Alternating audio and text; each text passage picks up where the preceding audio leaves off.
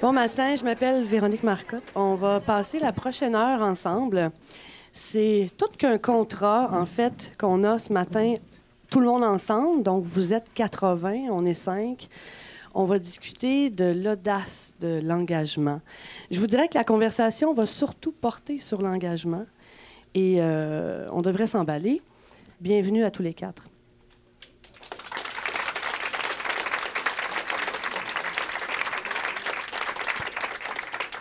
OK. Autour de la table, on a quatre visions de l'engagement.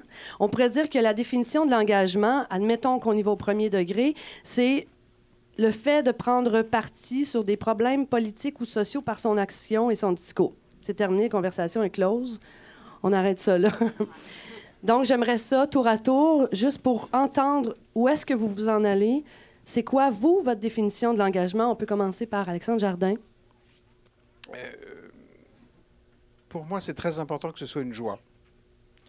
Euh, même si on lutte contre des choses difficiles et, ou, révoltantes, si, la joie n'est pas présente, euh, je ne crois pas que l'engagement puisse durer. Et, je ne crois pas en, sa puissance durable si, les gens qui s'engagent n'éprouvent pas une joie. La joie, ça ne veut pas dire que ce soit gai. Ça peut être profond, une joie. Mais il doit y avoir une joie à faire ça. Et, toutes mes expériences d'engagement qui ont été réussies ont été des joies et ont rejoint la joie d'autres gens à le faire. Euh, tout ce qui a un peu échoué euh, était coupé de cette énergie-là. Et alors, ça peut être très positif ou catastrophique, parce qu'il ne faut pas oublier qu'à peu près toutes les grandes idéologies meurtrières ont été des joies. Euh, parce que c'est une énergie extraordinaire, la joie. Euh, regardez les films euh, sur l'Allemagne des années 30, c'est joyeux. Pas pour qui, mais oui, ceux pour qui ça l'est, ça l'est pour vrai. Mais c'est terrifiant, parce que c'est joyeux. Donc c'est une énergie qui peut partir dans un sens positif ou négatif, mais elle est indispensable, parce qu'elle est... Et quand on a construit le programme Lire et faire lire, on a pris un pied inouï. Euh, et sinon, on n'aurait pas 750 euh, 000 enfants qui, en France, euh, bénéficient du programme si on l'avait fait avec vertu. Et, si vous le faites avec vertu, vous emmerdez les gosses. Vous, si vous le faites en jubilant, vous transmettez votre jubilation. les gosses adorent ça. Des fous, des déréglés, des, jubilants, des, euh, euh, des colériques. Mais euh, la colère peut être une joie. Hein. voilà. Donc, j'ai toujours été mal à l'aise à chaque fois que j'entendais parler de courage, de. de, J'avais l'impression que ça n'emportait pas, quoi. Je crois beaucoup en cet accélérateur-là. Natacha, Alexandre parle de colère. Mais la colère peut être un enthousiasme collectif aussi. C'est peut-être un peu euh, ce qui se passe euh, depuis quelques années dans ta vie. En fait, j'étais complètement d'accord avec lui. justement, je comprenais tous les sens euh, qu'il amenait à, à, propos de la joie, justement, la joie, le plaisir à faire quelque chose qu'on aime, justement, même si ça prend beaucoup d'énergie, que ça prend beaucoup de, force intérieure et extérieure c'est vrai a quelque part, si on n'a pas, peut-être ce, que j'ai tendance à, dire, le plaisir de faire euh, ce que je fais, justement, je, ne, serais plus là déjà. Je ne serais pas encore là. Je ne serais pas là à en, discuter aujourd'hui. Euh, et, en effet, la colère, peut-être cette joie-là qui est carburant, euh, qui donne, comment dire, le, qui est le carburant à tous les gestes et toutes les actions, même toutes les réflexions qui, qui se développent d'elles-mêmes au contact de quelque chose qui nous fait réagir de cette manière-là, soit avec joie ou colère, euh, plaisir ou colère. Et la colère aussi, euh, c'est ce, qui me, c'est ce qui me porte en fait depuis de nombreuses années. Puis pendant longtemps, je me suis demandé pourquoi est-ce que je suis toujours en colère? Et en même temps, c'est ce qui me fait avancer constamment, c'est ce qui me fait réfléchir, c'est ce qui me donne envie de, de, de, chercher pourquoi il y a des conflits et s'il y a conflit, est-ce qu'il y a possibilité de régler le conflit? Et s'il y a possibilité de régler le conflit, pourquoi est-ce qu'on ne le règle pas? Pourquoi est-ce qu'on n'installe pas les fondations d'un règlement de, conflit euh, quand, on en a la connaissance? On est quand même assez vieille comme humanité. On devrait être capable aujourd'hui facilement de régler les conflits qui, qui, qui, qui nous empêchent d'avancer les uns vers les autres. Puis pour moi, en fait, c'est quand je ressens ce blocage-là, je deviens un peu comme ah. puis quand je comprends la situation, quand je comprends les racines du conflit, je me dis, j'ai tendance à intervenir puis à dire mais en fait, est-ce que c'est. Puis souvent, c'est des problèmes de perception aussi. C'est ce qui se passe, surtout entre les Premières Nations et les Québécois, je dirais. Il y a un problème de perception des mêmes concepts. On, va parler souvent des mêmes, situations, des mêmes contextes, des mêmes concepts, euh, mais on les voit même pas de la même, la même façon. Et depuis très longtemps, on ne sait jamais, on n'a jamais pris le temps de se dire non, moi, je le vois, ce concept-là, je le vois comme ça, avec ma culture, avec mon passé, et que l'autre personne dise, mais c'est comme ça, c'est pour ça que je le vois comme ça avec ma culture et mon passé.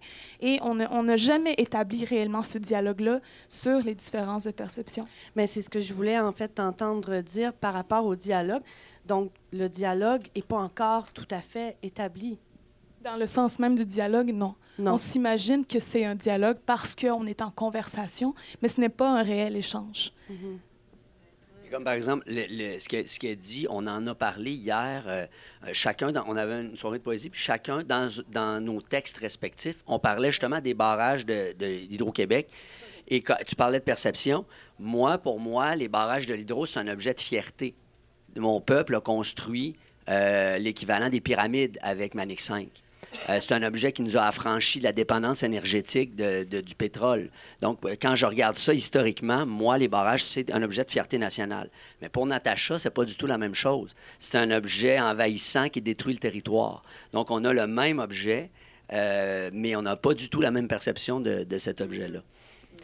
Puis pour Christine, en fait, au, ben, puis pour tout le monde finalement, parce que Hydro, euh, c'est l'émancipation pardon, d'un peuple, c'est le, développement collectif, mais tu as appris avec le temps que Hydro prenait des décisions peut-être contre nature, c'est vraiment le cas de le dire. Puis tout d'un coup, tu t'engageais étape par étape dans un discours, justement, puis est-ce que tu t'attendais à découvrir que le, le, pacte social entre Québécois puis Hydro était devenu peut-être fragile? En fait, euh, ouais, tu sais, Jamiro est né de cette idée, ce désir aussi de s'engager et de, euh, d'essayer de comprendre un enjeu autour duquel il y a un conflit, justement. Déjà, entre vous deux, il y avait un conflit de, de perception de la chose. Puis partout au Québec, euh, dans les dernières années, euh, il, y a, plusieurs conflits euh, d'opinion autour euh, de notre société d'État. Elles sont assez euh, fortes, pleines de joie, de colère et très, très émotives parce que, bon, on est super attachés à ça.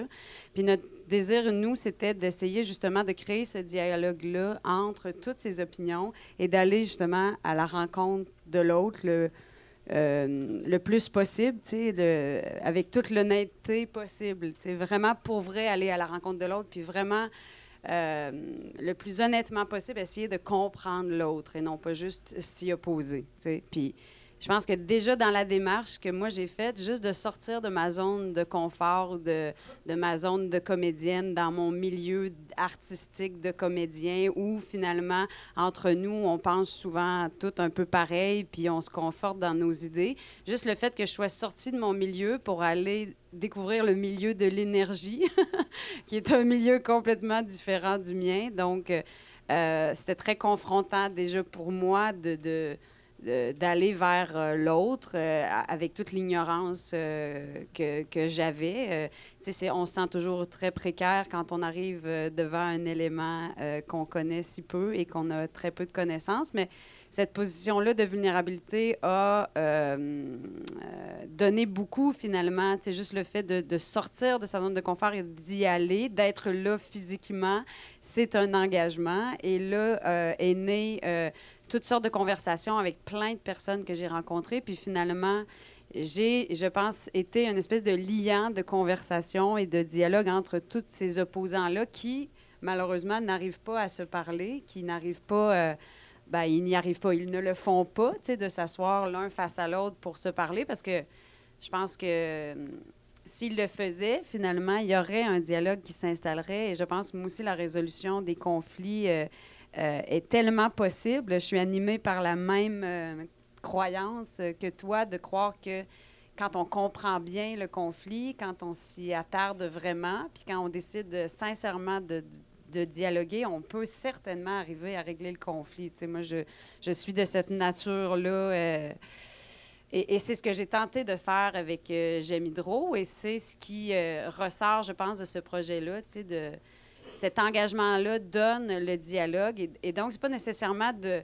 Pour moi, l'engagement, c'est pas nécessairement de s'affirmer. euh, clairement, mais de créer peut-être cette mouvance-là. Euh, Alexandre parle souvent de, euh, de l'importance du local et des mouvements locaux, qu'on est roi quand on fait quelque chose chez nous.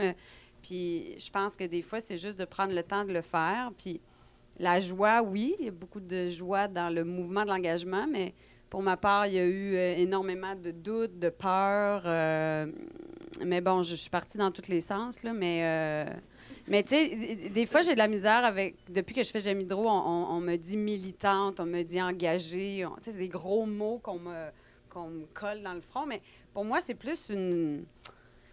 Je pense qu'être engagé, pour moi, c'est simplement d'être conscient de, son environnement, d'être conscient de, dans quoi on évolue, les, impacts qu'on a ou pas sur les autres, qu'est-ce qu'on peut faire et ne pas faire, puis savoir prendre la place qui nous revient. Mais quand je dis savoir prendre la place qui nous revient, c'est c'est qu'il faut aussi la prendre. C'est pas juste de.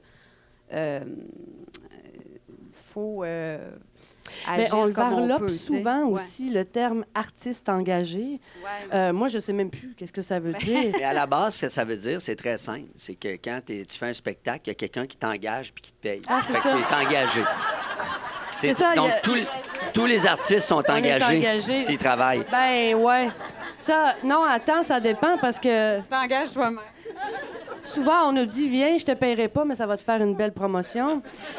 Mais c'est parce qu'en fait, on parle d'artiste engagé, on parle de quoi? D'appartenance à une société puis au monde de son temps. Une- Ben. Ça, c'est une chose. Mais si on n'en fait rien de cette société-là et de cet espace temporel-là, il se passe quoi? Ben, il se passe rien. C'est ça. Ouais. Euh, en fait, c'est pas vrai qu'il se passe rien. Il se passe le statu quo, c'est-à-dire la marche, la marche d- des puissants puis la pente naturelle.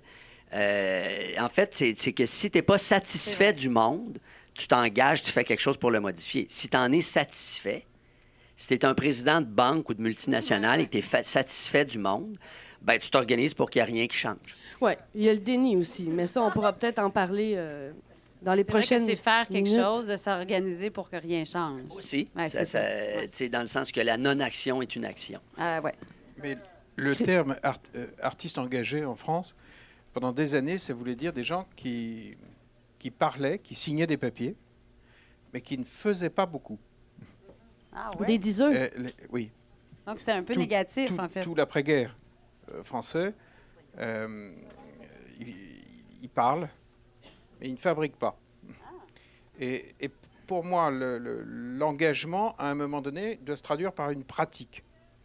Euh, un spectacle, c'est une pratique. Euh, le slam, c'est une pratique. Le- le- le- le- le- euh, mais à un moment, quelque chose, il doit y avoir une pratique. Lire et faire lire, c'est une pratique. Les, les gens font quelque chose. Les- parce que très Mais ça souvent, vous tient beaucoup à cœur parce que quand vous avez créé Bleu, Blanc, Zèbre, Oui. vous avez dit on n'a qu'une promesse, c'est celle d'agir. On ne Oui. vous fera pas de promesse. Non, on ne, On va en faire juste une. on ne rassemble que des gens qui ont des pratiques, qui font des choses. Euh, c'est très important parce que, euh, par exemple, vous avez euh, dans le mouvement écologiste en France, vous avez vraiment des gens qui parlent beaucoup, qui se baladent, qui truquent, qui, qui dénoncent, qui... et puis vous avez des gens qui fabriquent des oasis, des, des- qui fabriquent des, des, qui fabriquent des produits, qui, fa- qui- des gens qui, qui, qui font. Et, et- et- et- et ce qui modifie in fine les sociétés, c'est d'augmenter la quantité de gens qui vont faire quelque chose. Le- le- le- euh, euh, on a de, de très grands mouvements en France qui sont euh, écolos, vraiment faiseux. Qui, des gens qui réhabilitent ce qu'on appelle les semences paysannes, qui, qui refont des marchés de, de graines paysannes. et, et qui, qui ont été complètement dans l'illégalité con- contre Monsanto euh, Ouais. pendant des années, mais ils ont fait leur marché. Ceux- ils ont sauvé les graines paysannes. Ceux, ceux qui font ne sont, pas- sont pas nécessairement ceux qui parlent le plus fort. Oui, aussi. oui, en plus ils sont dans leur coin, ils, ils font ça dans, À un moment donné aussi, c'est ça. le- il y a une posture aussi de, de- de l'artiste engagé qui va dans les talk shows puis qui, se, qui, qui- qui- qui fait son propre marketing hein, personnel, en fait, avec son engagement. Donc, euh, des fois, euh, c'est ça, parle un peu moins euh, puis fait un peu plus. ouais. Mais euh, euh, en France, par exemple, on, on a une, une figure très populaire qui est Nicolas Hulot. Je me souviens un jour, j'avais une discussion avec lui je lui ai dit, ok, mais si on fait un tour de table pour augmenter significativement la proportion d'écoles dont la cantine sera bio, on met qui autour de la table? Je me souviens, il était un peu sec. Il ne trouvait pas beaucoup d'opérateurs. Et je lui ai dit, Nicolas, il y a un problème. À un moment donné, ça va de faire des talk shows et des trucs, mais il faut des gens qui vont le faire. Donc, euh, c'est à quel rythme on va augmenter le nombre de nos cantines qui vont, qui vont filer des légumes, des légumes con- convenables euh, à nos petits Euh, le- le- euh, Il faut que, faut que ça embraye. quoi. Il s'est passé euh, quelque chose en 2012. Euh, on a eu affaire à des faiseux, puis on a tous, en tout cas, je ne veux pas généraliser, mais il y en a une méchante gang qui ont tombé en bas de leur chaise de voir nos jeunes se mobiliser parce que parce qu'Alexandre, la mobilisation citoyenne est vraiment une des pierres angulaires de ton discours. Biz, dans son dernier roman, parle du printemps 2012, le printemps étudiant, où là, non seulement dans la rue, on avait des enfants qui se mobilisaient, ben des enfants, des jeunes, des jeunes adultes, qui se mobilisaient pour une chose, pour faire quelque chose, pour donner son désaccord sur, bon, dans ce cas-là, c'était l'augmentation des frais de scolarité. Et on a tous été surpris de voir ce qui se passait là. Toi, tu l'as vécu Ouais, de l'intérieur. complètement. J'étais avec, euh, avec les jeunes. En fait, moi, ça- mon rapport avec cette grève-là a commencé très tôt en janvier, alors que l'UCAM venait de débrayer, le premier département de l'UCAM venait de débrayer, et il y a des gens du collectif l'École de la Montagne Rouge, qui étaient des graphistes à l'UCAM, qui venaient de débrayer, puis ils disaient, un courriel, ils disent, bon, il va y avoir une grève étudiante, Euh, nous autres, on aimerait faire des actions citoyennes pendant cette grève-là, on aimerait animer avec une école populaire, on aimerait euh, faire du graphisme pour, euh, faire le visuel de la grève, tout ça. On aimerait ça que tu viennes nous parler, puis nous dire comment ça marche. Et moi, là, j'arrive en bon patriarche, le grand guerrier de l'engagement, puis oui, oui, les jeunes, ça me fait plaisir, puis checkez bien ça, moi, vous montrer comment on faisait ça dans le temps.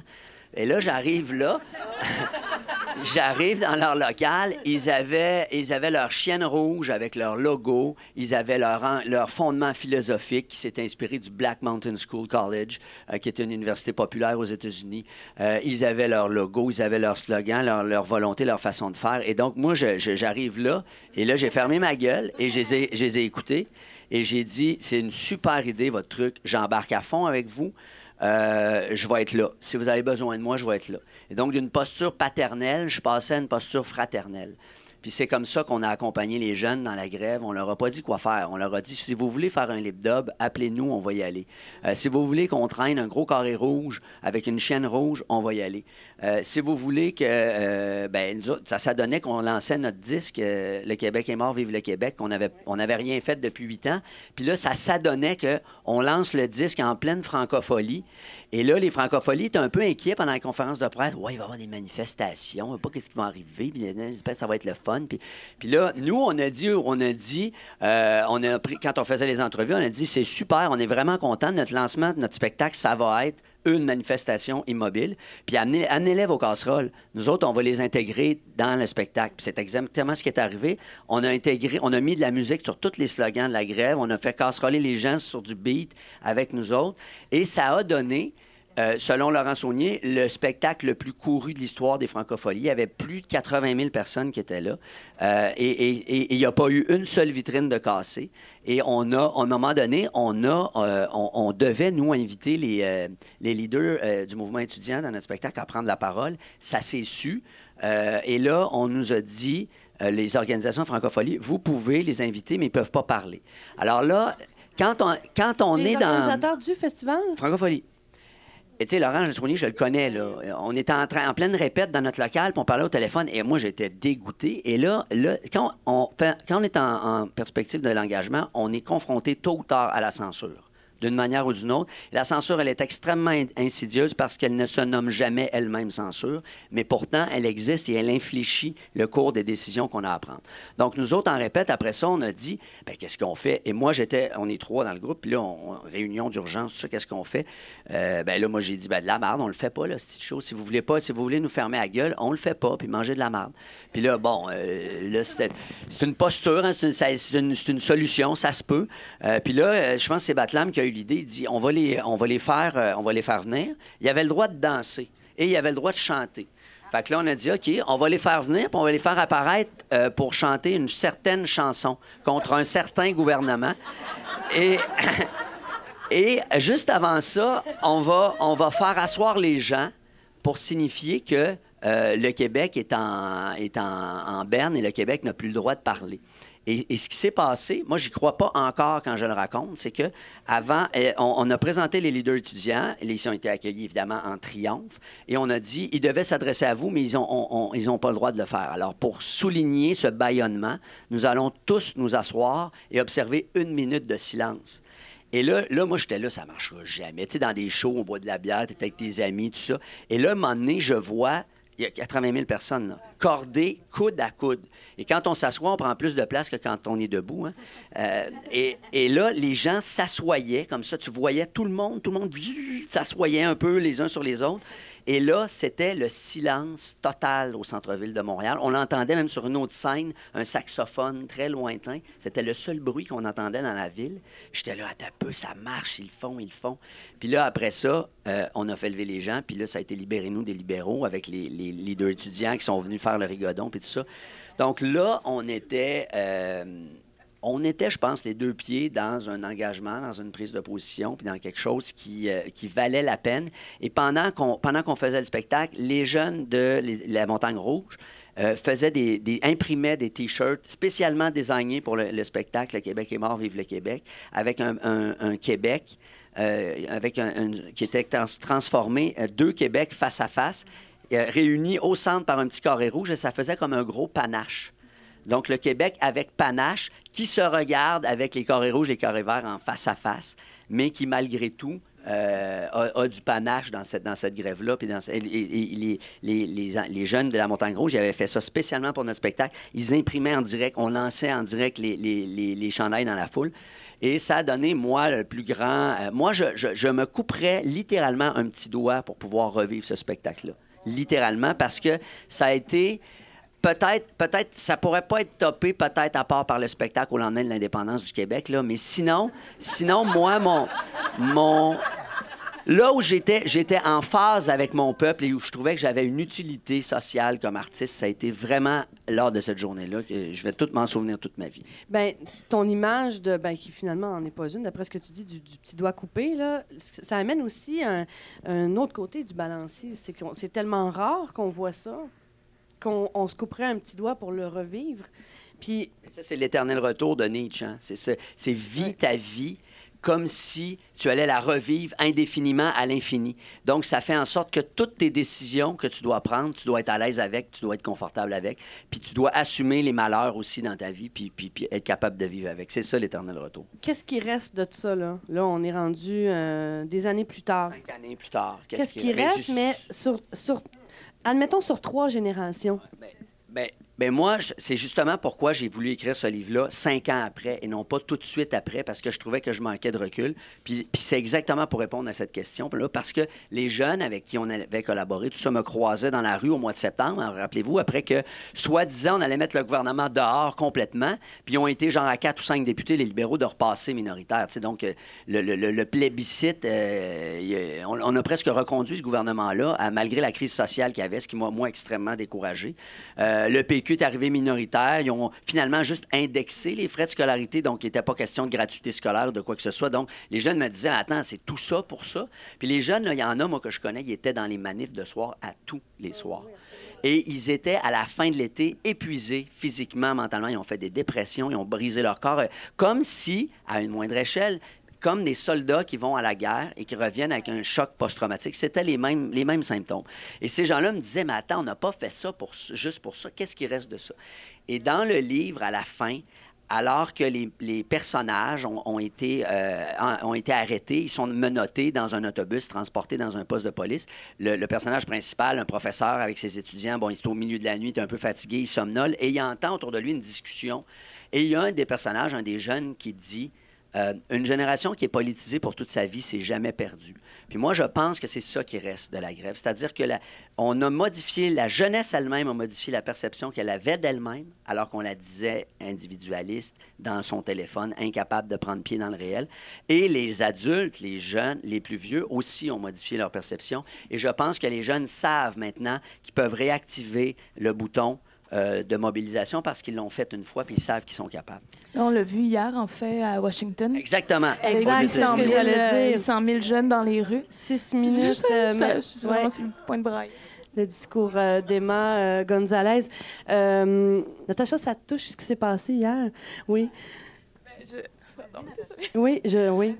Je sais pas, c'est peut-être ma fatigue.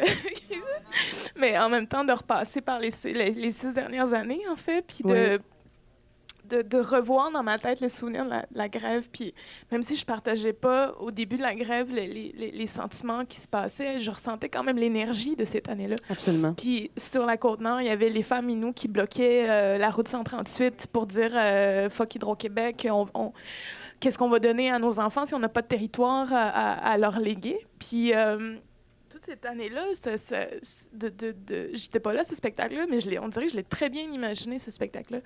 Des, moments de censure, j'en ai vécu aussi, puis mais j'étais pas assez... Euh, dans les six dernières années, j'étais pas assez, je dirais, euh, forte pour pouvoir euh, avoir une prise de position publique plus, forte, puis toutes les fois où j'étais censurée, mais maintenant, je m'assure que je ne le suis pas, ou sinon, je m'en rends compte après, puis je me dis, je retourne plus jamais sur ce panel-là ou avec ce groupe-là, etc. Puis, ce que j'ai vu hier, en fait, je pense que je pleure parce que je me retenais hier de pleurer euh, en regardant les vidéos des, jeunes filles, surtout qui prenaient la parole depuis des milliers de personnes, euh, devant des milliers de personnes. Puis ça, j'imagine, elles ont 11 ans, 15 ans, 17 ans, puis moi j'ai commencé vers 20 ans, 21 ans, puis ceux qui étaient dans la grève, il y en a, sûrement qui étaient, euh, qui avaient 17 ans, qui même s'ils n'étaient pas rendus au cégep ou à l'université, étaient dans les rues justement pour se battre pour une gratuité scolaire. Et, euh, puis, euh, depuis ce temps-là, euh, avec le mouvement Idle More, puis toutes les, manifestations monstres qu'on a eues au pays, dans les derniers mois, on n'a rien vu de ça dans les médias, mais il y a eu des milliers de personnes contre Trans Mountain, Kinder Morgan, de l'autre côté du pays. Puis, peut-être que je pleure aussi parce que dans, les dernières années, on, on, a eu quelques victoires contre les pipelines, par exemple. mais depuis, il y a comme eu une espèce d'affaissement depuis 2013-2014, euh, surtout 2014, et euh, on dirait que c'est difficile de pouvoir, je ne sais pas comment, on dirait que par exemple, moi, comme je suis toujours là-dedans, comme je réfléchis toujours aux mouvements, aux mouvements sociaux, au, rassemblement des êtres humains ensemble dans, une place publique qui prennent d'assaut une ville au complet. Ce que j'ai vu hier, là, euh, pour moi, je pensais aussi à toutes les femmes qui se sont rassemblées dans plusieurs pays du monde contre euh, Trump il y a deux ans ou il y a un an. Puis à chaque fois que je revois ces rassemblements-là, c'est là que je me remets à croire en l'humain. Vous parlez avec énormément de, de, passion. Il s'agit juste de, Tout à l'heure, Biz me, regardait, évidemment, en parlant de ce souvenir-là. C'est fascinant. Euh, Natacha, il y a quelque chose qui revient souvent. À chaque fois que je lis quelque chose sur toi, que je t'entends parler, puis je le ressens aussi, c'est le mot force. Puis là, je le vois aussi dans, dans, les quatre. Ça prend une force et toi, tu ajoutes souvent la force intérieure. Je vais donner un exemple. C'est une dualité constante. Dernièrement, euh, euh, l'enquête nationale sur, euh, sur les femmes et les filles autochtones disparues ou assassinées. Tu as décidé d'appuyer la suspension d'enquête parce qu'il n'y avait pas assez de jobs de fait. Puis, bon. et tu as écouté des témoignages de certaines de ces femmes.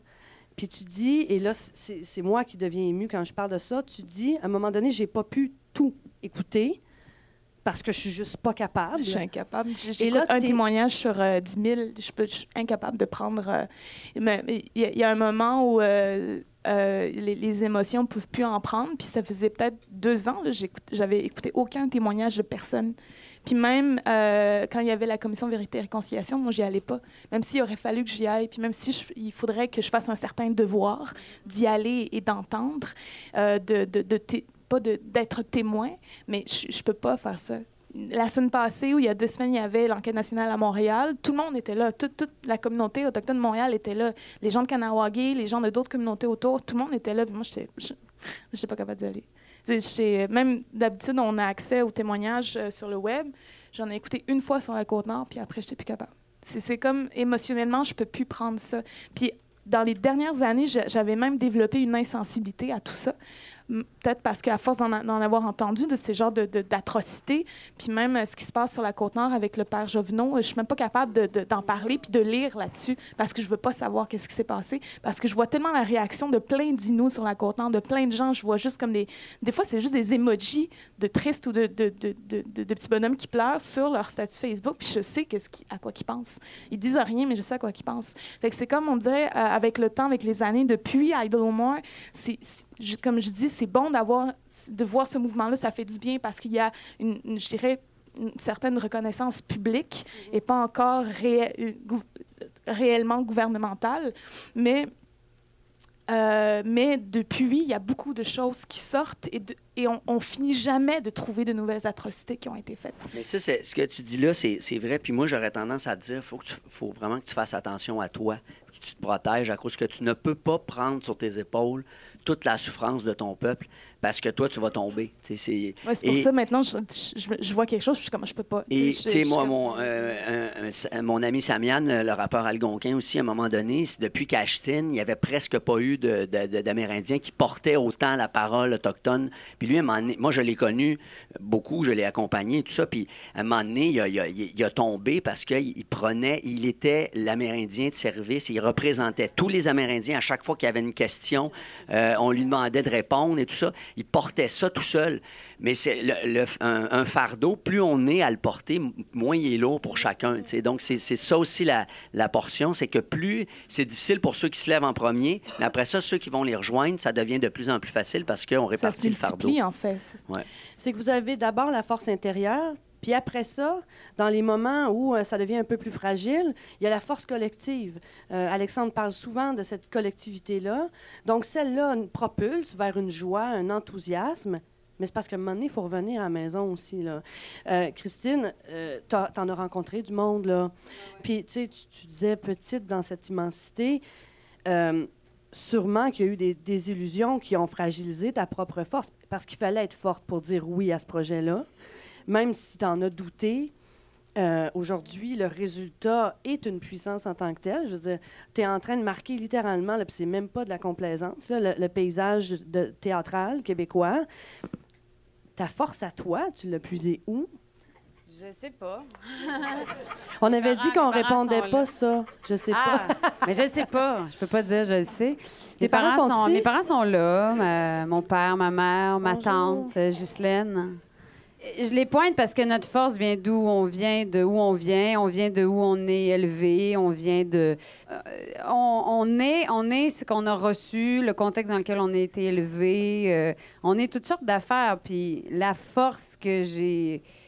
Je sais même pas si c'est une force, je pense que c'est des les, ce que j'ai acquis de, de, mon enseignement, de mon environnement, je suis une fille qui est naturellement curieuse. Peut-être cette affaire-là m'a aidé à, à, vouloir comprendre, à vouloir aller vers l'autre, à ne pas avoir peur de l'autre. Euh, c'est vrai, mes parents sont pas. Euh, j'ai jamais entendu mes parents, mettons, juger le voisin parce qu'il était différent, mettons. Euh, il y a une très, très grande ouverture chez nous, tu sais, mais euh, je crois pas être une personne plus forte qu'une autre. Je crois pas être une personne plus courageuse qu'une autre. Je pense que je suis une personne peut-être qui embrasse euh, euh, les choses quand elles se présentent, puis qui fait les choses avec le plus de cœur possible, tu sais. J'écoutais Natacha, puis je trouvais ça très, très touchant, Natacha, parce que j'ai des fois, j'ai envie de te dire que tu n'as pas à, consommer tous ces témoignages-là parce que tu es là et tu les portes tous ou un et c'est assez. Tu, tu portes ça 24 heures sur 24 dans ton sang, puis dans tes yeux, puis dans, dans toute ta beauté. Puis c'est à nous de les écouter, c'est à nous de, de s'intéresser à ce qui se passe. Euh, tu es déjà intéressé, tu es tatoué, tu l'a dans le sang.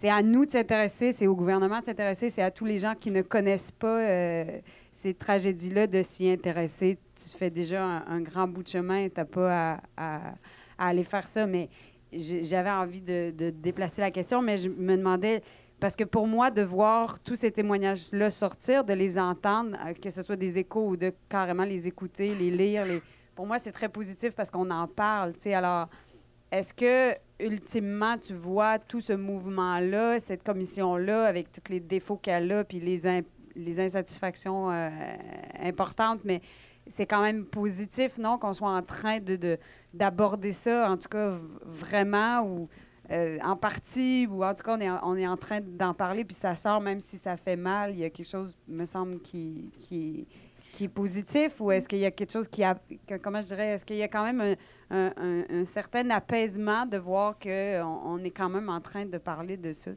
Mais je dirais que la seule chose positive, c'est justement que les gens puissent enfin euh, raconter leurs histoires. Ouais. C'est vraiment ça. Euh, le reste, après, il faut absolument que ces gens-là soient bien encadrés, ce qui Ouais. n'est pas fait.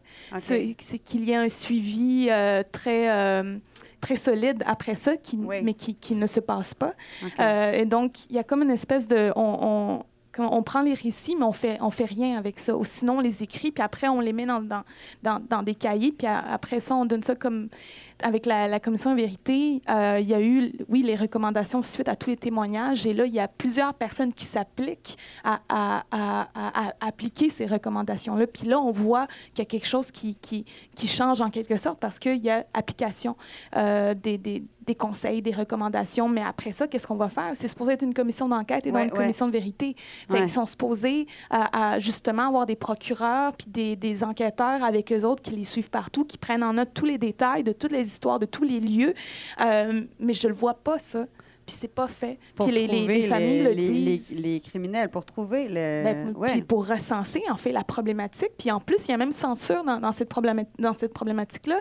Parce que depuis le début, on parle de racisme systémique. Puis ici, en plus, le débat a complètement été détourné.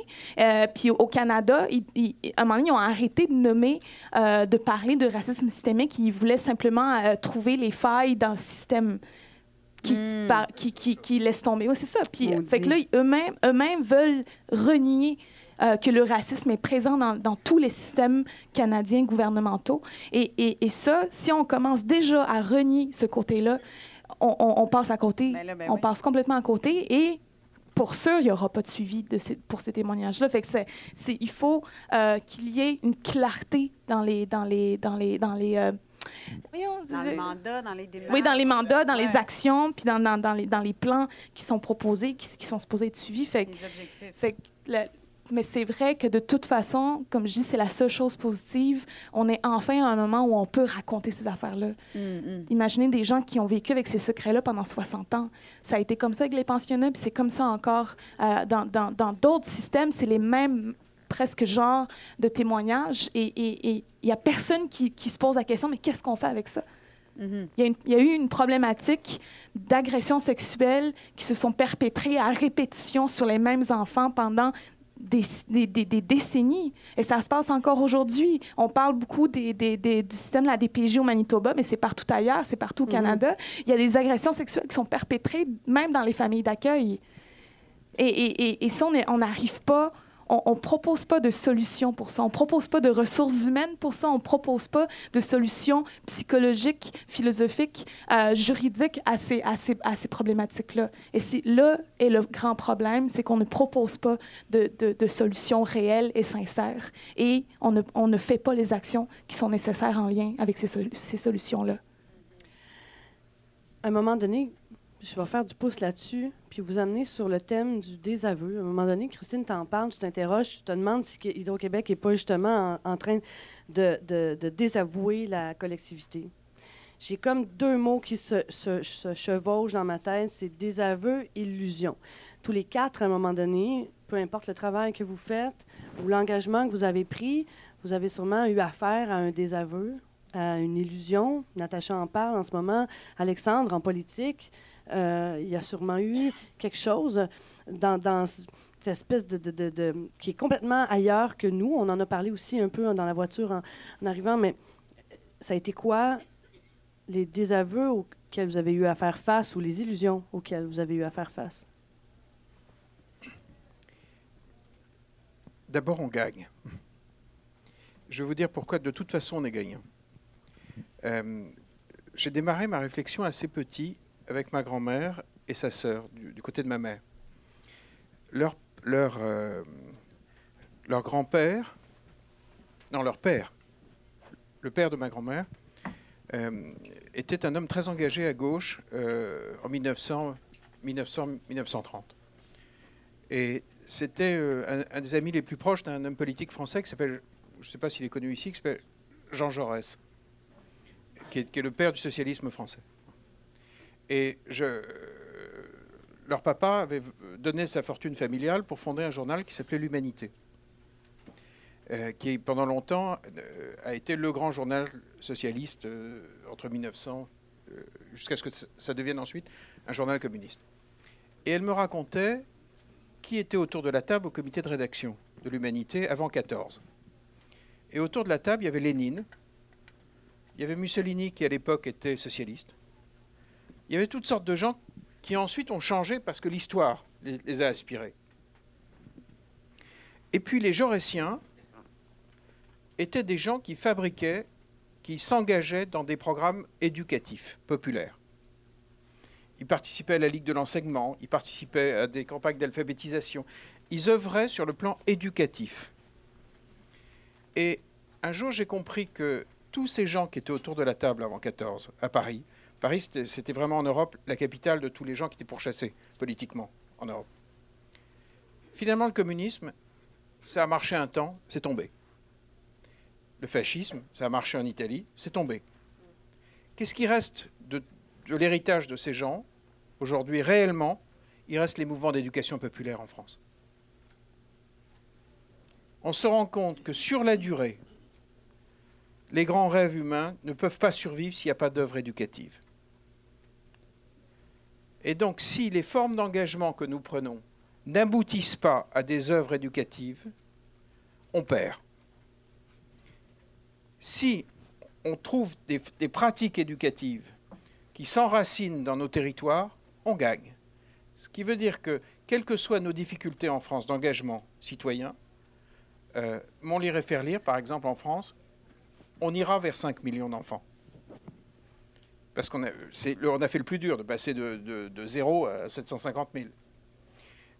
Donc, on, va déployer de, plus en plus de mouvements éducatifs. Ce qui, le vrai signe de la victoire, euh, je vous entendais parler d'absence de, de solutions. À un moment, les solutions durables passent par des programmes éducatifs. Parce que l'être humain ne vit pas à l'instant T, il vit sur la durée les communautés vivent sur la durée. Et ce qui, ce qui fabrique de la durée et du changement dans la durée, c'est ça.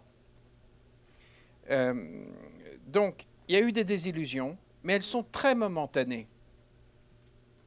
À partir du moment où vous inscrivez sur la durée, vous gagnez. Vos valeurs gagnent. À partir du moment où ce que vous faites a du sens, vous gagnez. Euh, et, et c'est pour ça que dans tous les mouvements citoyens, presque toujours, euh, écolo ou truc, machin, j'essaye de voir quelle est la branche qui va s'enraciner autour d'une pratique simple qu'on va transmettre aux enfants? Biz, dernièrement, j'ai vu, je pense que c'était justement la fabrique culturelle. Puis, euh, il y a un extrait dans lequel tu dis, euh, parlant d'enseignement et des enfants, qu'il y a vraiment une chose qui te fait peur, puis c'est qu'on n'arrive plus à parler le français. Ah, ouais, au Québec? Oui. Euh, même en France, d'ailleurs. Euh, quand on entend M. Macron qui dit que l'anglais est une force pour la francophonie, euh, je ne sais pas trop où est-ce qu'on est rendu avec ça, mais bon, oui, non, mais ça, c'est sûr. Mais tu sais, on pourrait parler à Natacha de, la, santé de l'inou dans les communautés, puis on, mm. on, arrêterait de se plaindre avec le français, là, dans le sens où les langues, ils sont. Euh, il y a plein de langues qui sont menacées euh, partout dans le monde. Puis bon, le français, moi, ça me préoccupe au Québec. Mais euh, ça, c'est vrai. Mais juste par rapport à ce que tu disais avant, les, les, les, les pièges ou la désillusion par rapport à l'engagement, moi, mon, mon problème, ça fait que ce que je vis, en tout cas, puis mon cheminement par rapport à ma réflexion, c'est que le piège avec l'engagement, c'est de, de, prêcher aux convaincus. C'est-à-dire que moi, quand je chante Libérez-nous des libéraux, ben c'est pas des militants, les militants libéraux qui sont dans la salle, c'est pas des indécis, c'est des gens qui veulent pas voter libéral. Donc, ils sont déjà là, ils se sont déplacés, ils ont acheté mon disque, tout ça. Donc, euh, tu, tu changes pas le monde, finalement. En tout cas, pas de, pas, pas, pas de cette façon-là. Et euh, l'autre piège aussi, c'est d'avoir une. euh, c'est de. Moi, je ne suis. Je ne suis tu sais, au Québec, on a mis les curés dehors en 1960 euh, pour reprendre euh, l'éducation et l'État, euh, l'éducation et la santé, remettre ça dans les mains de l'État. Et moi, je ne supporte pas. Peut-être parce que mon père m'a raconté des histoires de curés, mais je ne supporte pas de me faire faire la morale. Et le danger avec l'artiste engagé, c'est l'artiste qui fait la morale puis qui donne des leçons. Et moi, avec le temps, ma posture par rapport à l'engagement, elle est devenue, pour paraphraser Gandhi, euh, elle est devenue celle de n'attends pas après le changement, mais incarne-le. Sois-le, toi, le changement. Et, euh, donc, euh, moi, maintenant, dorénavant, je, je- ne- je ne fais plus, je ne donne, je ne donne plus de leçons, je donne l'exemple. Dans le sens où, pareil, je- puis là, je donne l'exemple, je sais pas que je suis un modèle de vertu à imiter, mais c'est juste que j'incarne ce que je veux défendre. Si quelqu'un m'envoie un courriel, par exemple, avec c'est super, tu défends la langue française, puis il y a huit fautes en trois lignes, je ne vais pas faire comme quand j'étais dans Loco Locas à 20 ans, dire voyons, t'es bien innocent, puis là, t'as fait une faute là, puis une faute là, puis une faute là.